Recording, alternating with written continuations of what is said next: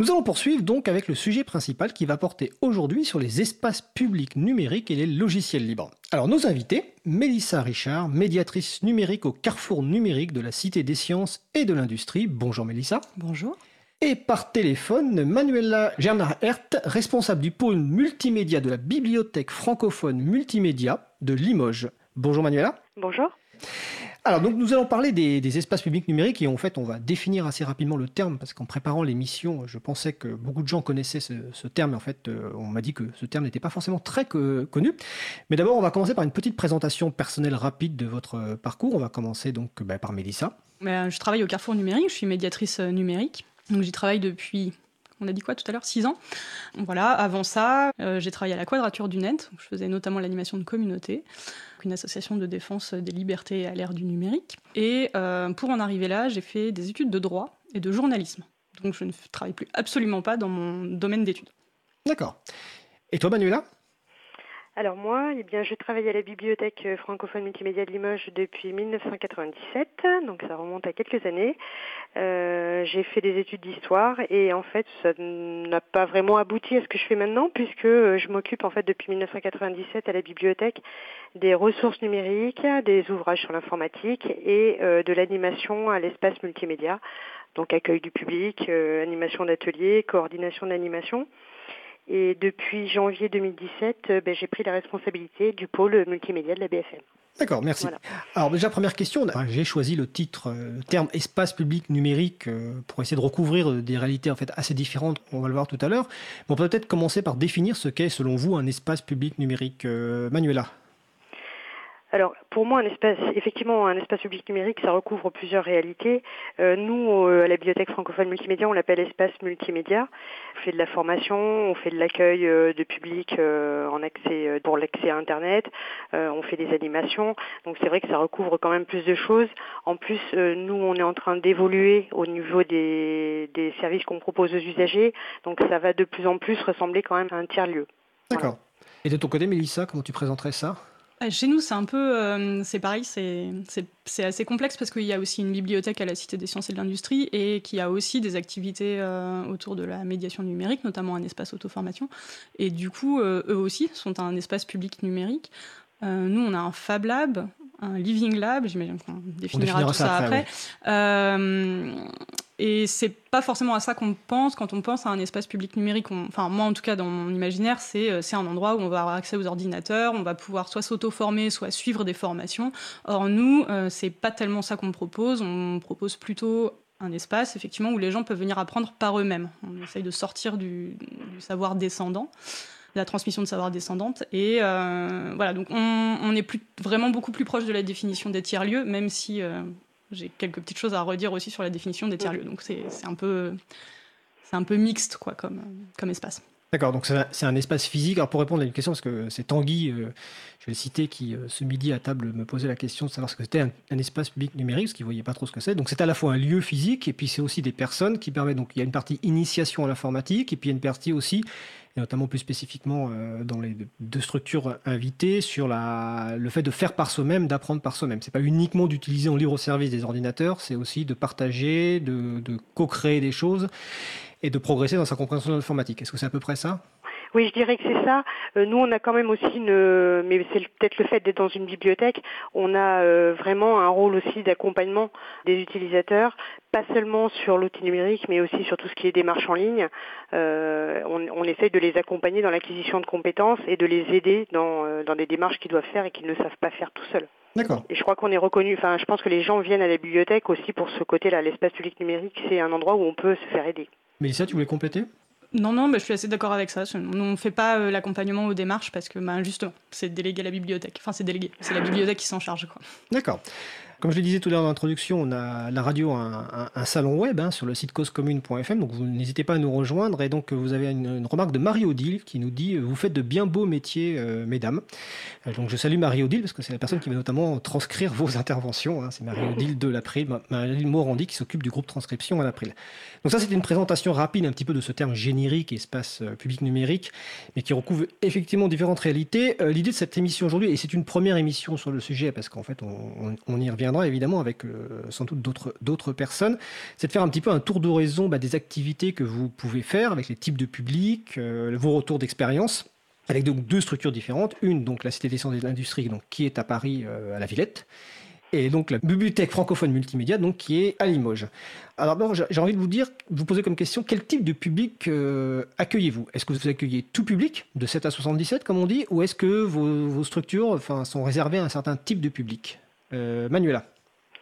Euh, ben nous, en tant que bibliothèque municipale, forcément, on accueille tous les publics, quel que soit l'âge, quels que soient les besoins parce que c'est vrai que nous, au niveau du numérique, sur les initiations euh, débutants, on va dire qu'on accueille euh, beaucoup de personnes âgées, mais pas uniquement. On peut accueillir aussi euh, des migrants primo-arrivants, des gens qui n'ont aucune formation, qui ont quitté le, système scolaire assez tôt et qui n'ont pas, de formation, pas de bagage en, numérique et qui en ont besoin pour pouvoir travailler.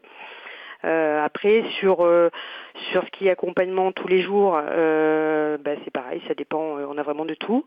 Et puis sur les animations, on a des animations qui sont plus dédiées aux jeunes, euh, du style euh, coding goûter, ce genre de choses, ou euh, pour les adultes, ça va être des ateliers thématiques d'acquisition de, certaines compétences. Ça peut être sur la photo numérique, ça peut être, je ne sais pas moi, bien protéger son ordinateur, des thèmes très variés.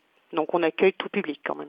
D'accord. Est-ce qu'il y a un âge minimal ou il n'y a pas d'âge minimal Alors non, il n'y a pas vraiment d'âge minimal. la seule chose, c'est qu'il faut que les enfants en dessous de 7 ans soient accompagnés par un adulte. Euh, mais bon, nous, enfin, nous à la bibliothèque du centre-ville, parce que bon, moi je suis responsable du pôle multimédia de la bibliothèque centre-ville, euh, on accueille relativement peu de jeunes. On a plutôt un public adulte, sauf sur les animations. Euh, par contre, mes collègues, parce qu'il y a aussi des espaces multimédia dans des annexes à Limoges, et eux, ils sont plutôt dans des quartiers et ils accueillent plus de plus de jeunes sur de l'aide aux devoirs, euh, sur euh, des jeux, sur de la recherche internet. D'accord. Voilà. Mm. Et côté euh, Carrefour numérique, Mélissa? Eh bien, ben, on va accueillir pas mal de publics différents. Après, ça dépend, bah, c'est pareil, ça dépend des moments. Par exemple, en ce moment, là, c'est les, les, vacances scolaires, donc on a des animations qui sont un peu différentes de ce qu'on fait d'habitude, qui sont ouvertes à partir de 8 ans. Mais par contre, quand on parle du Fab Lab, euh, on, a un petit panneau à l'entrée qui dit que c'est accessible qu'aux personnes à partir de 15 ans. En réalité, euh, les plus jeunes peuvent venir euh, également, mais il faut qu'ils soient accompagnés d'un adulte ou d'une adulte. En fait, c'est les personnes à partir de 15 ans toutes seules. parce que bon, on a des machines, il y a des outils, voilà, c'est un espace où il y a besoin d'être un peu, un peu responsabilisé. Et ensuite, bah, l'espace, c'est enfin, un espace qui est ouvert dans la Cité des sciences et de l'industrie. Donc en fait, on a pas mal de public de passage. Et là, on va avoir, bah, pendant les vacances, on a beaucoup de familles, par exemple. Euh, dans le Fab Lab, donc il y a un espace de fabrication euh, numérique, enfin avec des machines à commande numérique et, de l'outillage plus classique. C'est un atelier. Là, on va avoir, bah, ça dépend des moments de la journée. Euh, voilà. On, a, on accueille des groupes, hein. on, a, on, a, pas mal de groupes de jeunes qu'on accueille, ce qu'on appelle des groupes constitués, ils viennent avec, avec, leurs animateurs et animatrices. Et puis ensuite, on a des personnes qui viennent individuellement pour du loisir, pour, pour travailler. D'accord. Dans, les deux cas, euh, je, suppose que l'accès aux activités pour la plupart sont gratuites et puis il y a certains ateliers qui doivent être sur réservation et sur abonnement peut-être. Mélissa euh, alors tout est gratuit euh, dans les activités qu'on propose. on fait, oui, il y a certaines initiations qui sont, il faut s'inscrire. On n'a pas de système d'abonnement, à part, enfin, à part pour une machine, mais c'est un point de détail. Et, et, on essaye au maximum de ne pas demander quand même de, de réserver à l'avance, notamment pour les ateliers des vacances où en fait c'est un peu c'est souvent sur un coup de tête. que les gens viennent, en fait. D'accord. Et côté euh, bibliothèque euh, francophone multimédia? Alors, nous, effectivement, tout est gratuit aussi, mais par contre, euh, nous, on demande une inscription pour ce qui est atelier. Et les animations, ça dépend, mais si le, nombre de places est limité, parce qu'on on a des ateliers où effectivement on va pas pouvoir prendre plus de 6 ou 8 enfants, dans ces cas-là, on prend aussi une inscription. Mais bon, je pense qu'il y a moins de passages aussi. c'est pas comme le comme la Cité des Sciences. Donc non, nous en général, on, pour les animations, sauf si vraiment c'est des animations où on peut, accueillir beaucoup de public, euh, là où on ne demande pas d'inscription, mais sinon, oui, on demande des inscriptions pour les ateliers aussi. D'accord. Clairement, j'invite les personnes qui nous écoutent à aller sur les sites donc, euh, du Carrefour numérique, donc c'est euh, cité-science.fr et vous retrouverez le lien directement parce que sinon l'URL est beaucoup trop longue.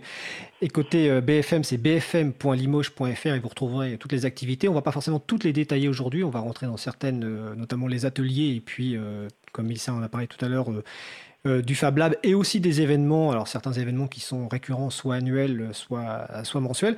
On va peut-être commencer par le, le, le, début, en fait, les postes en libre accès, notamment la bibliothèque francophone multimédia, donc il y a des postes qui sont en libre accès pour bah, sans doute faire des démarches, pour se balader sur Internet. Mmh. quelle est la place du logiciel libre dans ces, ces postes en libre accès? Ben, Ces postes, déjà, ils sont euh, sous un système GNU Linux. Donc euh, soit on a, on a des postes sous Debian, on a des postes sous Ubuntu, et les logiciels qui sont dessus sont tous des logiciels libres, du navigateur jusqu'au logiciel de bureautique, euh, logiciel de traitement d'images. Euh, on n'a que du logiciel libre sur nos postes d'accès libre. D'accord. Est-ce que côté CDD c'est des postes en accès libre de même principe? Ou je me souviens Alors au Carrefour numérique, parce que pour le reste c'est la bibliothèque, c'est particulier. on va dire au Carrefour euh, numérique. Ouais, au Carrefour numérique, on a des postes euh, qui sont euh, en, en, accès restreint. En fait, ils sont en accès libre, mais pour les personnes qui viennent concevoir des fichiers pour les utiliser au Fab Lab. D'accord. C'est techniquement pas tout le monde. Ils tournent sur un double boot, donc Windows et Ubuntu. Alors un double boot, on explique, ça permet en fait de démarrer la machine soit sur un environnement, soit sur un autre, donc soit sur Microsoft Windows, soit sur un environnement libre. Voilà, et en l'occurrence, nous, c'est Ubuntu. Euh, et ensuite, par contre, quel que soit le, système qu'on utilise, les logiciels euh, qu'on met à disposition sont. Enfin, euh, sur Windows, il y a les logiciels de base qui ne sont pas libres, mais, mais, mais, les logiciels de conception qu'on utilise sont, sont libres. D'accord. On va revenir sur la partie conception.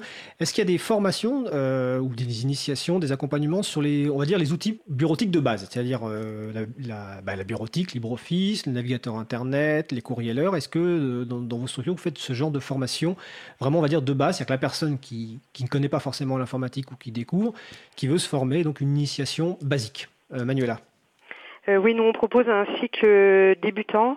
Alors je dois avouer que le cycle débutant, euh, on le propose donc il y a découverte de l'ordinateur et le, on propose quand même l'environnement de l'environnement Windows dans cette formation débutant parce que c'est les gens après utilisent leur machine et euh, en règle générale sont sous sous Windows. Par contre, dès qu'on aborde Internet, le traitement de texte ou éventuellement le tableur, on le fait sur LibreOffice ou sur Firefox. Alors c'est donc des LibreOffice et Firefox installés sur Windows, c'est ça? Oui, oui. Alors c'est important, c'est important à préciser parce que ça, pour les gens qui découvrent le monde du logiciel libre, ces logiciels libres sont ce qu'on appelle multiplateformes, c'est-à-dire qu'ils fonctionnent à la fois sur environnement Windows et pour certains sur environnement Mac, mais également sur environnement libre. Donc c'est une façon de découvrir facilement, en tout, cas sans changer son système, des environnements libres, que ce soit LibreOffice, VLC ou, Thunderbird par exemple pour les, le courrier électronique. Et ensuite, en cas d'une migration vers un système libre, on, retrouve les mêmes outils. Donc ça c'est effectivement important. Euh, est-ce qu'à la Cité des Sciences, c'est ce genre de, d'animation, on va dire, de, de base, ou est-ce que vous faites pas ça? Alors, un carrefour numérique, je précise. en fait, on ne le fait plus. Euh, depuis que le Fab Lab euh, et le Living Lab ont été euh, créés, donc en 2013, tout ce qui était, bah, tout ce qui correspond en fait à ce que fait Manuela actuellement, ça, nous on, ne le fait plus. On le faisait avant, mais, mais maintenant c'est terminé. Donc l'initiation à l'informatique de manière générale et au logiciel libre plus particulièrement, on ne le fait plus. D'accord. Alors, je, précise qu'il y a beaucoup d'espaces publics numériques, alors qu'ils soient labellisés espaces publics numériques ou qu'ils soient bibliothèques multimédia, qui font des initiations euh, basées sur du logiciel libre, et souvent avec un double amorçage dont on parlait tout à l'heure. Hein. Mm. Euh, notamment, par exemple, en région parisienne, il y a la cyberbase de Saint-Denis, il y a Pierrefitte-sur-Seine avec l'Arrobase, qui est une structure historique et qu'on aura sans doute l'occasion d'inviter. Donc, on, retrouve souvent ce, genre de pratique de découverte de l'informatique à partir de l'informatique libre. Alors on va parler un petit peu des ateliers un peu plus euh, au niveau au-dessus, on va dire, et notamment on va, commencer par le carrefour numérique où vous faites beaucoup de choses. Donc tu as cité tout à l'heure euh, le, Fab Lab. Euh, alors est-ce que tu peux nous expliquer ce qu'est un Fab Lab et qu'est-ce qu'on y trouve dans ce Fab Lab? Donc, Fab Lab, c'est une contraction de l'anglais Fabrication Laboratory, donc laboratoire de fabrication. En gros, c'est un, c'est un atelier, c'est un grand garage, on a plein d'outils. On a des machines notamment à commande numérique, c'est ce qui caractérise le Fab Lab, euh, comme par exemple des imprimantes 3D, des découpeuses laser, une brodeuse à commande numérique. Et puis après, on a aussi de l'outillage euh, manuel ou plus classique, euh, l'outillage marteau, scie, etc. On a des machines à coudre qui, elles, sont tout à fait manuelles. Voilà, l'idée c'est que l'espace il est ouvert à tout le monde, donc avec les restrictions d'âge que je donnais tout à l'heure, pour venir apprendre à utiliser ces machines comme c'est des machines à commande numériques, il faut pouvoir maîtriser un petit peu avant euh, la partie numérique. Et en fait, nous, ce qui nous intéresse, c'est d'avoir des personnes qui viennent pour utiliser ces machines, mais justement, c'est ça qui va leur servir de prétexte pour se mettre les mains dans le numérique. En fait, on n'a pas des gens qui sont déjà hyper calés euh, en informatique. On en a quelques-uns, mais, euh, mais globalement, les personnes qui viennent sont là pour apprendre quelque chose. Et la fabrication numérique est un prétexte. D'accord. Alors on va revenir sur l'explication tout à l'heure du lien entre les logiciels utilisés et les aspects matériels. Est-ce que donc à la BFM de Limoges ou ailleurs à Limoges, vous avez ce genre d'atelier, Manuela? Alors pas pour l'instant. Mais le service est en train d'évoluer, comme je disais tout à l'heure.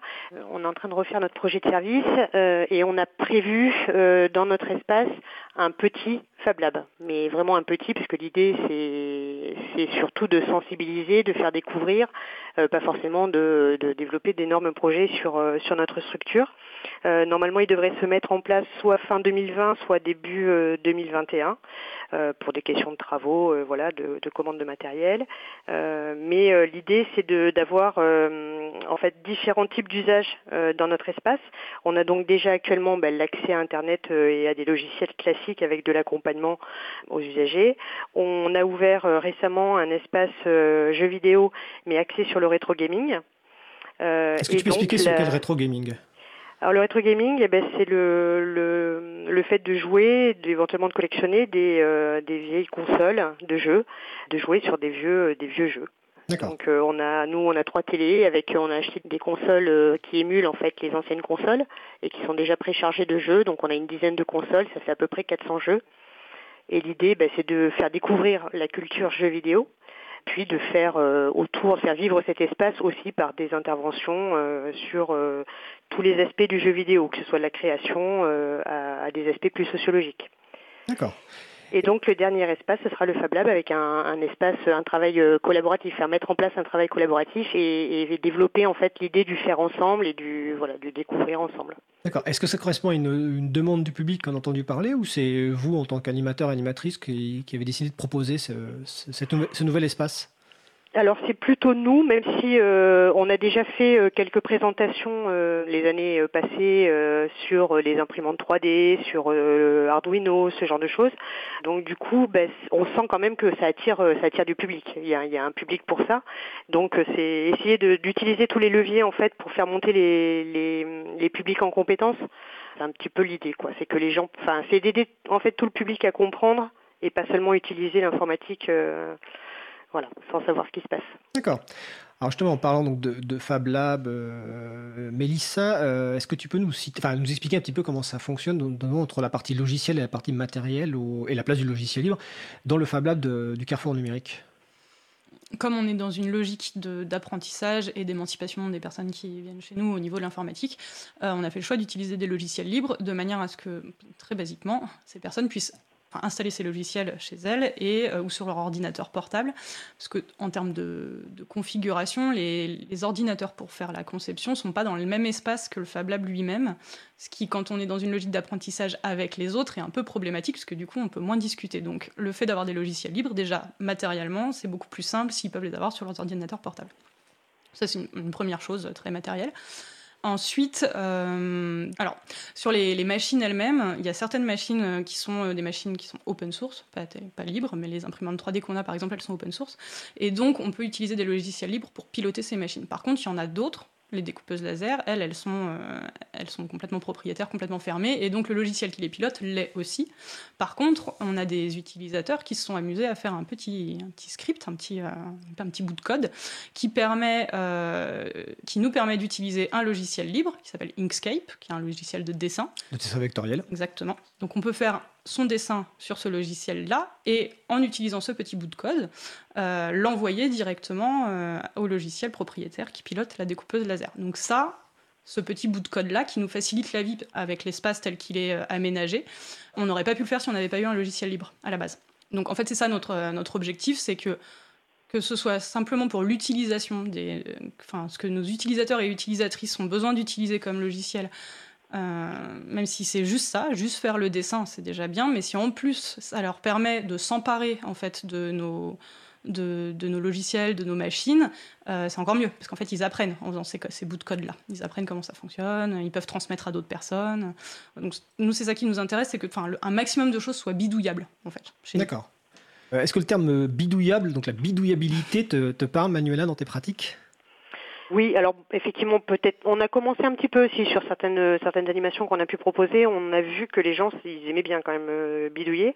Donc c'est aussi ça en fait. Nous, quand je parlais d'espace collaboratif tout à l'heure, c'est un peu ça, c'est que les gens ben, essayent des choses, puis échangent entre eux et essayent d'avancer, essayent d'avancer ensemble.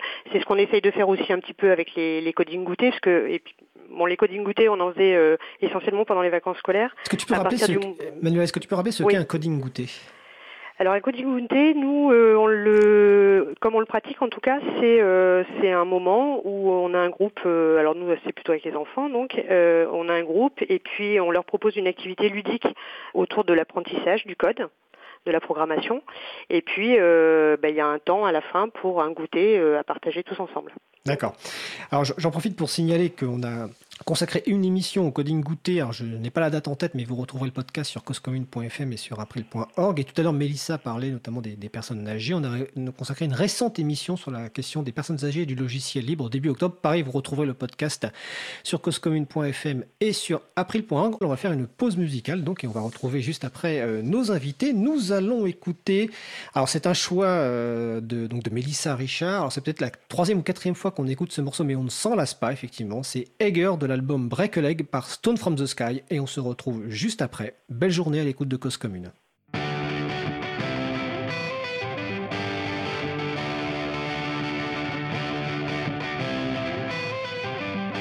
Cause Commune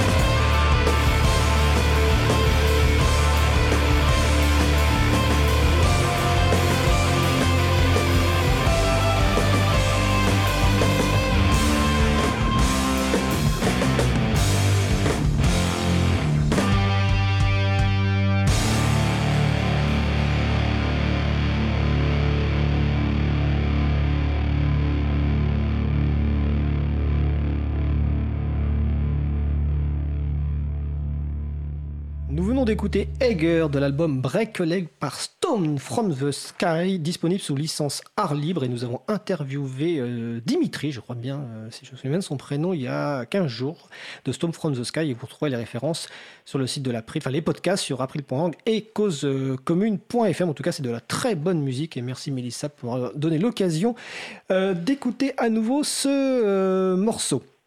Alors, je vais en profiter pour répondre au quiz de la première, euh, première question du quiz. Donc, je vous demandais en début d'émission, euh, lors de l'émission du 15 octobre 2019, nous étions avec le collectif Regard Citoyen. Vous connaissez sans doute les sites nosdéputés.fr et nossénateurs.fr proposés par le collectif. Et la question, c'est sauriez-vous citer le nom de leur autre site qui facilite le suivi des travaux législatifs? Et eh bien, ce site, c'est La Fabrique de la Loi et je vous invite à aller voir sur ce site qui permet de suivre le suivi des travaux législatifs avec notamment l'évolution des textes, les amendements. Donc vous écoutez toujours l'émission Libre à vous sur Radio Cause Commune 93.1 FM en Ile-de-France et partout ailleurs sur le site causecommune.fm. Nous allons continuer notre discussion sur euh, les espaces publics euh, numériques à prendre dans le euh, sens large et les logiciels libres, mais pas que le logiciel libre. Donc juste avant la pause musicale, Manuela, euh, donc de la bibliothèque euh, francophone multimédia, tu as prononcé le mot Arduino, et je n'ai pas réagi euh, à l'instant, mais est-ce que tu peux nous expliquer ce qu'est Arduino, à quoi ça sert? Ben, c'est une, une carte qui permet de, programmer, en fait, de faire, de, ça peut faire, de, permettre de faire de la domotique. C'est, c'est vraiment de l'électronique pour moi. c'est une carte programmable, il hein, faut préciser. Oui, c'est une carte programmable, oui, c'est ça. Nous, on avait montré effectivement pour l'utiliser en domotique. On avait euh, tenté de faire un compteur pour nos propres besoins, euh, mais on avait fait avec, euh, avec des usagers. D'accord. En tout cas, c'est quelque chose qui est très utilisé. je crois que Carrefour Numérique, vous l'utilisez aussi, même si vous ne faites pas d'initiation. Mélissa Oui, en fait, on, on, prête des cartes et les composants qui vont avec, etc. Mais effectivement, on n'a pas d'initiation dédiée, en tout cas, plus, plus sur cette programme, la programmation de cette année. Et donc, c'est des cartes matérielles, euh, on va préciser, libres. Donc, vous allez sur, euh, sur un moteur de recherche et vous cherchez Arduino, vous trouverez les, références. Euh, juste aussi avant la pause, Mélissa, donc, tu parlais du Fab Lab et notamment des, aspects logiciels et matériels. Et avant l'émission, tu me parlais des, outils de modélisation 3D, le fait que notamment vous aviez trois logiciels de modélisation 3D différents et pour des usages différents. Est-ce que tu pourrais nous expliquer un petit peu? Alors, on a donc effectivement trois, enfin, il y en a plus, mais nous, on utilise beaucoup trois euh, logiciels de modélisation 3D libres. Euh, Blender, FreeCAD et OpenSCAD. En fait, la modélisation 3D, on peut y arriver par, euh, par, plusieurs, par plusieurs aspects et euh, dont trois aspects qui sont euh, couverts par, euh, par ces logiciels-là. Donc, ce qui permet de s'adapter en fait à la, à la façon qu'on a de concevoir les choses. Blender, c'est un logiciel qui, alors qui, fait énormément de choses, mais dans le cas de l'impression 3D spécifiquement, en fait, on va manipuler l'objet directement. C'est-à-dire quand on arrive dans l'interface de Blender, on a un cube, et ensuite ce cube, on va le déformer en touchant directement à l'objet avec sa souris. donc c'est vraiment du modelage à proprement parler. FreeCAD, ça va être plus euh, une logique de, pour des personnes qui ont l'habitude, par exemple, du dessin industriel, c'est-à-dire qu'on va rentrer des cotes. on ne modèle pas autant, je vais dire, que, que dans Blender. Et OpenSCAD, c'est euh, dans une logique plus de code, une logique mathématique. Enfin, une logique, en fait, c'est un logiciel paramétrique, donc on, lui donne une fonction et des paramètres. Donc si on veut un cube, on lui dit je veux un cube, et entre parenthèses de tant de mmh. millimètres de côté. Et on fait entrer, enfin, on, on rafraîchit la page, on lui demande un aperçu, et là, pouf, on a un cube qui apparaît. Et donc on ne fait que taper du texte, en fait. Euh, donc ça, c'est trois possibilités pour, euh, pour accéder à la modélisation 3D qui, qui, dépendent vraiment des gens. En fait, il y a des gens, le modelage, ça leur parle tout de suite. Euh, il y en a d'autres qui ont une logique plus mathématique et qui, du coup, sont très contents avec un logiciel paramétrique. Donc, ça, ça nous permet d'avoir une bonne, palette à proposer à nos utilisateurs et utilisatrices. D'accord. Précisons que ces, trois logiciels, hein, Blender, FreeCAD et OpenSCAD, sont des logiciels libres et on a parlé de Blender dans une précédente émission euh, de Libre à vous, donc les podcasts sont disponibles, comme je le dis, à chaque fois. Alors on va poursuivre notre discussion et on va, pour être sûr de ne pas oublier, on va passer à la partie événements. Euh, parce que là on a, vu la partie atelier, euh, certaines activités, mais une spécificité aussi donc, de la bibliothèque francophone multimédia et du Carrefour numérique, c'est les événements récurrents. on va commencer par un événement important de la bibliothèque francophone multimédia par rapport au logiciel libre, c'est le mois du logiciel libre qui a lieu donc, chaque année en mars. Alors je suis pas depuis combien de temps, mais Manuela va, nous le dire. Donc Manuela, est-ce que tu peux nous expliquer un petit peu c'est quoi ce principe de mois du logiciel libre à la bibliothèque francophone multimédia de Limoges? Ben, En fait, le mois du logiciel libre, c'est un événement qu'on a mis en place en 2005, donc il y a quand même pas mal de temps. Et à l'époque, alors à l'époque, on devait le faire au mois de novembre. Je pense qu'on a changé euh, à un moment donné pour que en fait, l'événement ait lieu en même temps que la semaine du libre. Euh, qui était en ou libre en fait, je sais C'est libre, en fait, autour du 20 mars. Euh, au mois de voilà au, mois de mars. Donc du coup, on avait déplacé du mois de novembre au mois de mars pour euh, que la, voilà profiter de, de, de, la communication autour de, de, cet événement et puis pouvoir inscrire nos, nos propositions dans, dans libre en fait. Euh, mais en fait, au début, quand on l'a créé, c'était en partenariat avec une association d'utilisateurs logiciels libres locales. On avait décidé dès le début de faire un mois en fait avec différents types d'événements, des ateliers pour le public, euh, donc des ateliers de découverte, euh, parfois un petit peu plus poussés, et puis euh, des événements un peu plus importants avec généralement une conférence sur un thème autour des logiciels libres ou des ressources libres, et puis des présentations, voilà, ça dépend, ça dépend des années en fait. Et donc on continue depuis 2005.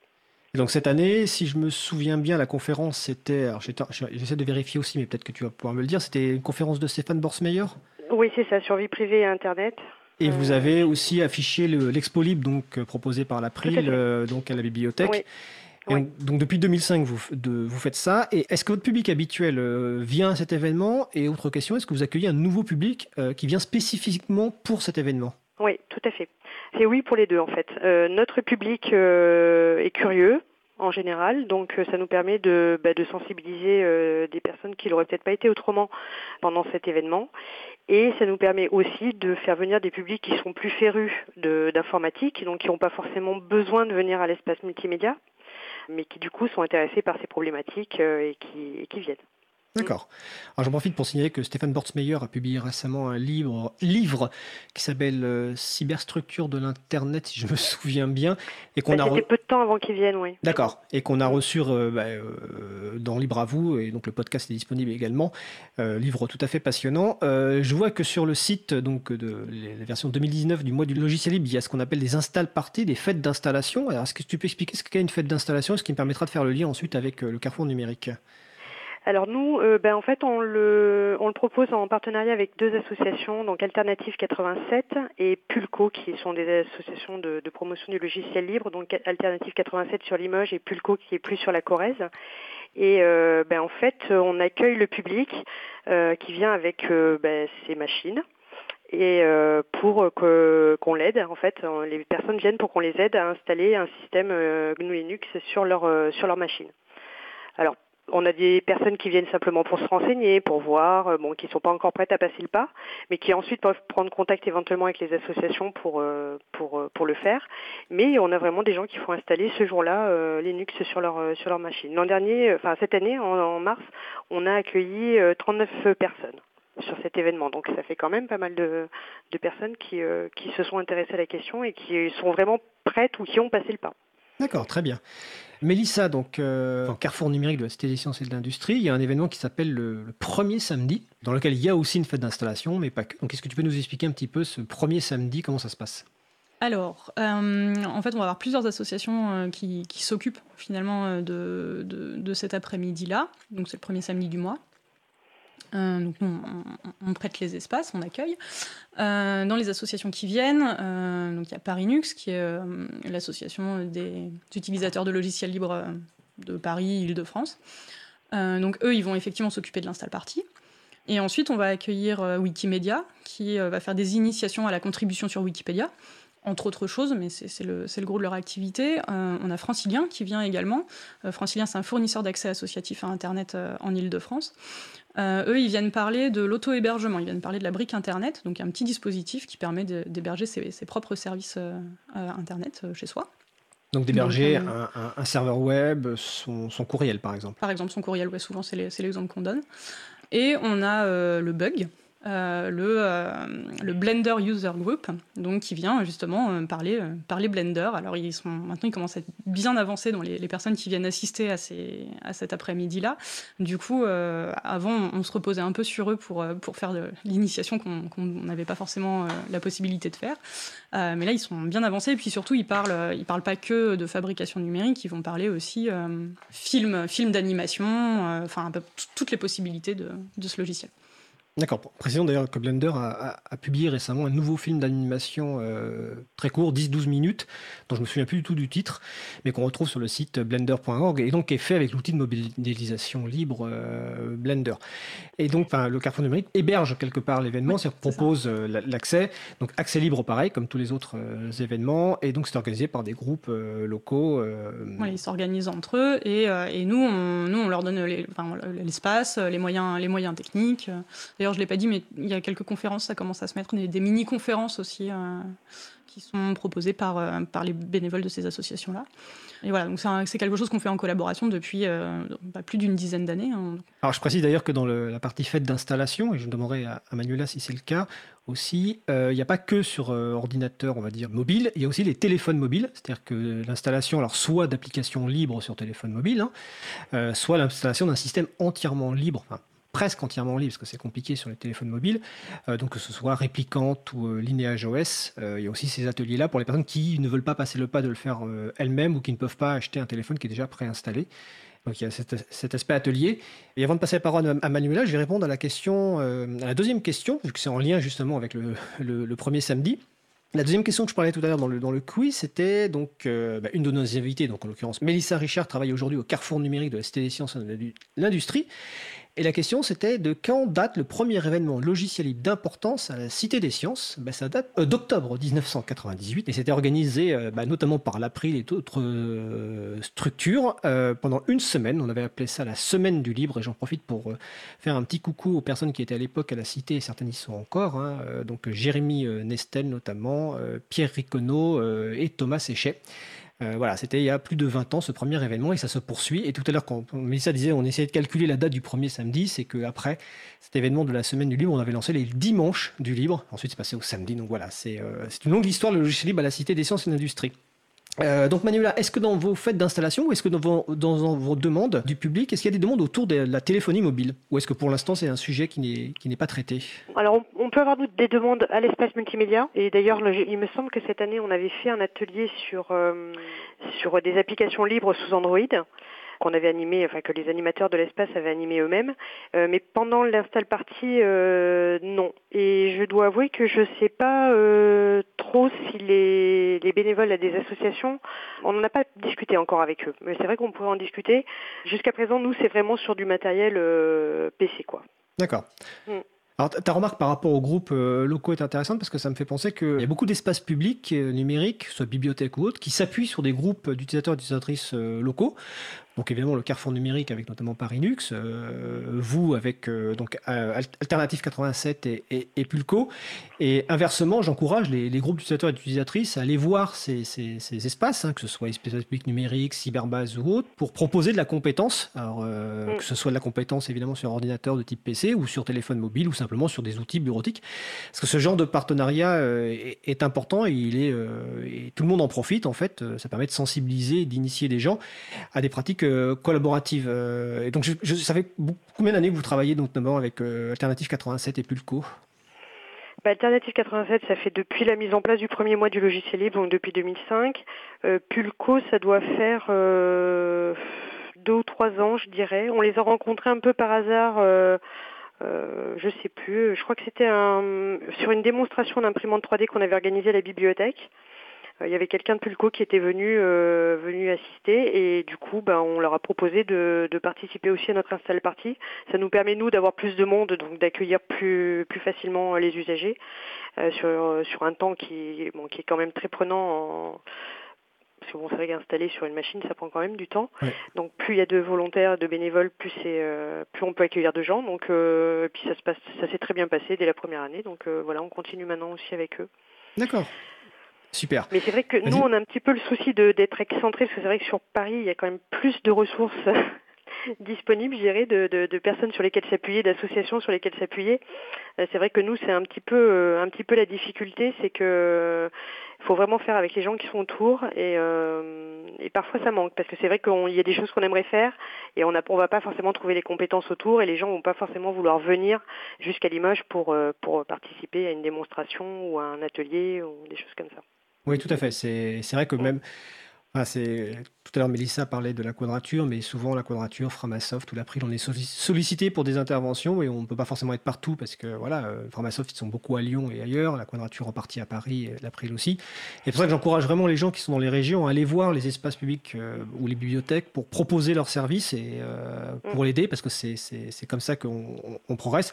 Mais c'est vrai qu'à Paris il y a beaucoup plus de ressources, on va dire globalement. Euh, on va continuer un petit peu la discussion et peut-être aborder d'autres sujets, notamment euh, d'autres activités. Euh, l'un qui n'est pas directement lié au logiciel libre, mais qui est dans la même philosophie.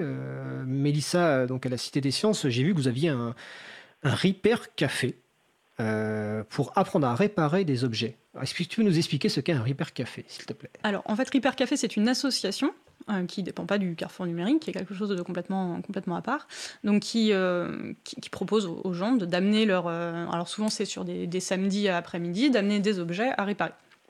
Ils ont des bénévoles donc qui réparent ces objets. Et on a accueilli un Repair Café il y a, ça doit faire trois ans maintenant, je crois, un premier Repair Café. Et de là, en discutant avec les bénévoles, on s'est dit que ça pourrait être intéressant d'utiliser le Fab Lab et de rester dans cette démarche d'apprentissage par soi-même et avec les autres en faisant euh, de la co-réparation. C'est-à-dire qu'au lieu d'amener un objet qu'on fait réparer par quelqu'un, on vient apprendre à diagnostiquer une panne et à réparer des choses. D'ailleurs, pas forcément son propre objet. D'ailleurs, il arrive qu'on ait des, sessions de co-réparation où on n'a pas d'objet à réparer parce que personne n'a rien amené. Les gens viennent pour apprendre, mais finalement, on n'a pas grand-chose à réparer à ce moment-là. Et donc, on fait ça euh, les mardis de 17h à 18h30. Alors là, c'est, idéalement sur inscription, mais il y a toujours un petit peu de place euh, dispo. Donc tous les mardis, sauf pendant les vacances scolaires de la zone de Paris. Donc voilà, donc l'idée, c'est, de venir apprendre à réparer des choses. Euh, une bouilloire, euh, qu'est-ce que j'ai réparé moi? Mon ampli, plein de choses. Tout ce qui est transportable, quoi. Voilà, tout ce qui est transportable. Et en utilisant les ressources donc aussi de la, du carrefour numérique, notamment l'imprimante 3D. L'imprimante 3D tourne beaucoup à ces moments-là. Voilà, donc ce qu'on appelle la réparabilité qui est important. Euh, je rappelle aux personnes qui nous écoutent qu'actuellement il y a un projet de loi autour de l'économie circulaire qui va arriver à l'Assemblée nationale bientôt, et je pense que mon collègue Étienne Gonu fera un point peut-être la semaine prochaine ou dans deux semaines euh, par rapport aux amendements qui ont été votés en première lecture au Sénat. Mais la réparabilité est un, est un point essentiel et euh, la notion d'obsolescence et d'obsolescence programmée aussi, malheureusement. On a consacré déjà une émission sur l'économie circulaire et l'obsolescence programmée. Donc pareil, les podcasts sont disponibles sur april.org et sur causecommune.fm. Euh, Manuela, est-ce que vous, vous avez ce genre de demande ou ce genre d'atelier euh, autour justement de la réparabilité ou est-ce que pour l'instant c'est quelque chose qui... Non, pas, pour l'instant. Pas pour l'instant. Euh, mais bon, c'est pareil. Ça, je pense que ça viendra quand on aura effectivement plus une partie Fab Lab et qu'on aura mis en place une espèce de petite communauté ou en tout cas des, des, événements et réussi attirer un public qui, qui a envie de, voilà, de, travailler ensemble sur ce, sur ce genre de choses. Nous, l'idée, quand il y aura le Fab Lab, c'est vraiment d'avoir un, espace, parce que bon, la partie Fab Lab, c'est vraiment un espace où il y aura que des machines, et puis à côté, on a un espace, juste à côté, on a un espace euh, qui sera vraiment un espace de travail collaboratif. L'idée, c'est que les gens euh, fassent en fonction de leurs envies, de leurs besoins. Donc ça peut être effectivement pour réparer, mais ça peut être pour bricoler quelque chose de totalement nouveau. Ça peut être euh, euh, ça peut être simplement de l'apprentissage du code, ça peut être autour de la robotique, euh, puisqu'on essaye pas mal de travailler cet aspect-là avec les enfants dans les coding goûtés et on aimerait bien continuer avec euh, derrière bah, toujours la sensibilisation au code et le fait de comprendre, de comprendre ce qui se passe et ce qu'on fait. quoi. D'accord. Alors, Mélissa parlait des, des vacances. là, on a les vacances scolaires qui sont identiques pour mm. toutes les zones. Est-ce que donc vous avez des, des, activités spécifiques dont vous souhaiteriez parler par rapport à ces vacances scolaires Manuela? Ah ben nous aujourd'hui on avait un comme on a ouvert l'espace rétro gaming il n'y a pas très longtemps, on a fait un tournoi pour les 8-13 ans, un tournoi de Super Mario Kart sur des Super NES. Ils étaient contents. Et euh, la semaine prochaine, on leur propose, on a proposé en fait aux enfants de, de participer à la décoration de l'espace. Donc euh, ils vont participer à un atelier euh, pixel art avec des, des, perles à repasser, et on essaye de leur faire comprendre le principe. Enfin, on essaie de combiner ça avec une sensibilisation au binaire. Donc il y avait deux, deux propositions pendant les vacances scolaires pour les enfants. D'accord. On a fait aussi une Code Week. Si on a fait quelque chose pour la Code Week samedi dernier, ah, attends, un parcours d'énigmes numériques. Ouais. C'est quoi la Code Week? La Code Week, c'est euh, une semaine de sensibilisation au, code ah, euh, informatique. Euh, enfin là, c'était en l'occurrence, ça a duré 15 jours, mais c'était voilà, c'est un événement européen Et donc nous, on s'est inscrit dedans pour un parcours d'énigmes numériques qui mêlait, donc c'était une sorte d'enquête en fait à faire en famille et qui mêlait, ben, ça, il fallait qu'il traduise du binaire. il y avait un petit programme à faire pour faire avancer des robots Timio qui permettaient de découvrir d'autres indices.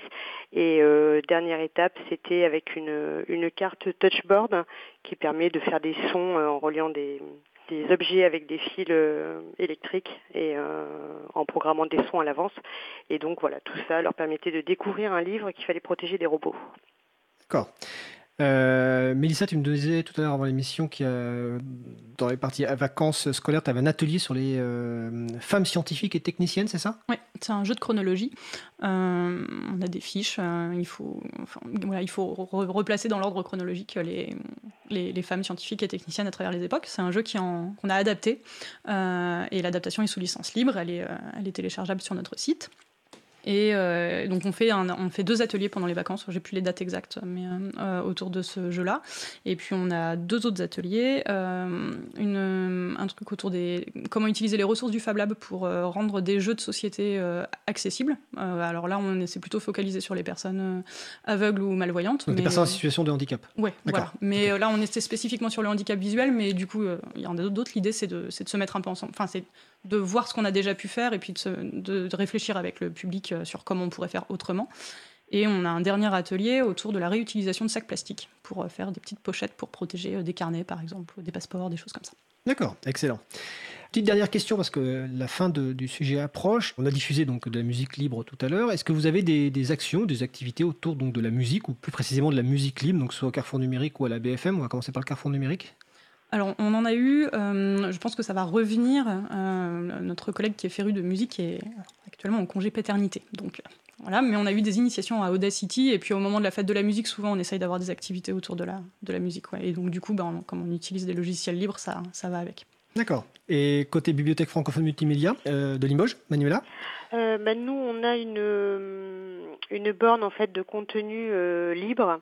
Euh, il y a notamment de la. Alors les gens peuvent récupérer en fait sur clé USB du contenu libre. Donc euh, ça va de d'une distribution Linux à, à des livres numériques ou à de la musique libre. donc on a ça et on a en projet, mais là c'est un petit peu, pas trop le temps, mais on va pas tarder à développer une bibliobox pour permettre, ben, pareil, la récupération de contenu libre par Wi-Fi les usagers puissent récupérer des contenus libres. Donc euh, oui, on, travaille, on travaille aussi cet aspect-là. Ok, bah écoutez, euh, super. Est-ce que vous avez un mot de conclusion, une annonce à faire euh, sur ce sujet-là ou autre Mélissa Richard pour le Carrefour numérique? Eh bien oui, prochain gros événement, l'Ubuntu Party pour découvrir le système d'exploitation Ubuntu le 16 et 17 novembre au Carrefour numérique. Et normalement, nous y serons présents pour une conférence autour de, l'émission. Et je, j'en profite pour saluer Charlotte et Olive qui animent l'émission Dissonance sur Radio Cause Commune euh, le lundi. Et de ton côté, Manuela? Bah, Nous, en gros événement, ça sera le prochain euh, mois du logiciel libre qui, aura lieu au mois de mars 2020. Euh, D'accord. Bah écoutez, euh, j'espère qu'il y aura du monde. En tout cas, je, vous remercie toutes les deux de votre présence. Comme je l'ai dit tout à l'heure, il y a un lien particulier entre l'April et, la, cité, le Carrefour numérique, la Cité des sciences et de l'industrie, parce que c'était euh, le premier gros événement qu'on a organisé, euh, c'est au Carrefour numérique, et depuis la place du logiciel libre s'est étendu et très largement. Et puis Limoges, qui fait donc depuis 2005 notamment le mois du logiciel libre, et puis en plus à titre familial, j'ai des liens avec Limoges, donc je suis très content de votre intervention. Donc c'était Manuela Gernert, donc qui est responsable du pôle multimédia de la Bibliothèque francophone multimédia de Limoges. Merci Manuela ton, ta participation. Merci à vous. Et Mélissa Richard, donc médiatrice numérique au Carrefour numérique, Cité des sciences et de l'industrie. Merci Mélissa. Merci à toi. Bonne journée à toutes les deux